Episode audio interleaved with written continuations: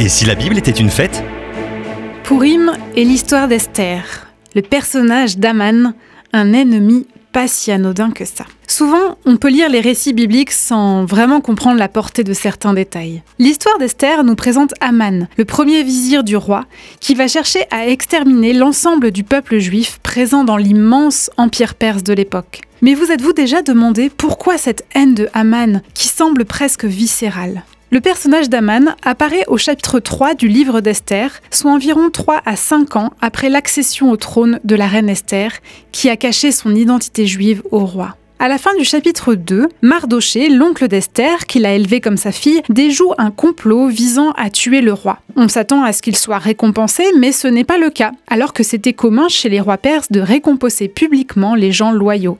Et alors que Mardoché n'est pas récompensé, au début du chapitre 3, c'est Aman, un inconnu, qui est mis à la première place du royaume sans réelle explication.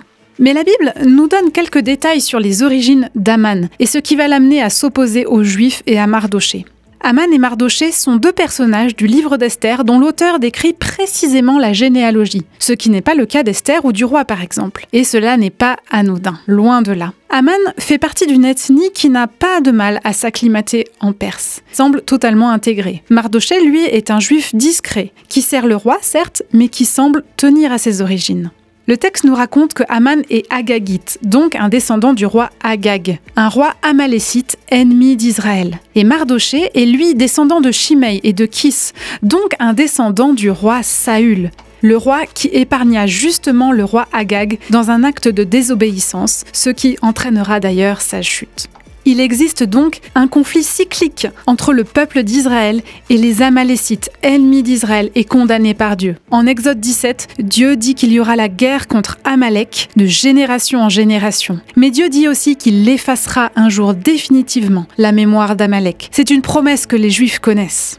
Aman, tout comme Mardoché, est donc sûrement bien conscient de la situation et de la guerre cyclique présente entre leurs deux peuples. Mardoché lui sait que son ancêtre Saül a perdu sa royauté en désobéissant à Dieu face aux Amalécites et au roi Agag, mais il sait aussi que Dieu a promis d'effacer la mémoire de cet ennemi. Et c'est sûrement probablement pour ça qu'il refuse de se prosterner devant Aman et qu'il en donne l'explication au conseiller du roi en disant qu'il est juif. Et nous dans tout ça quels enseignements pouvons-nous tirer de cette histoire? Alors que nous sommes sous la malédiction du péché, que nous sommes tout aussi coupables que nos ancêtres qui ont désobéi à Dieu, Dieu a promis qu'il allait exterminer nos ennemis. À nous de ne pas faire de compromis devant la pression que nous pouvons subir de nous incliner devant les idoles de ce monde. Nous sommes appelés à vivre notre appartenance à Dieu. Gardons les yeux fixés sur celui qui nous a délivrés de nos ennemis, Dieu, notre Seigneur, Dieu, notre Sauveur. Découvrez en plus avec Doris Lévy Alvarez en visitant le site fête au pluriel en-famille.fr.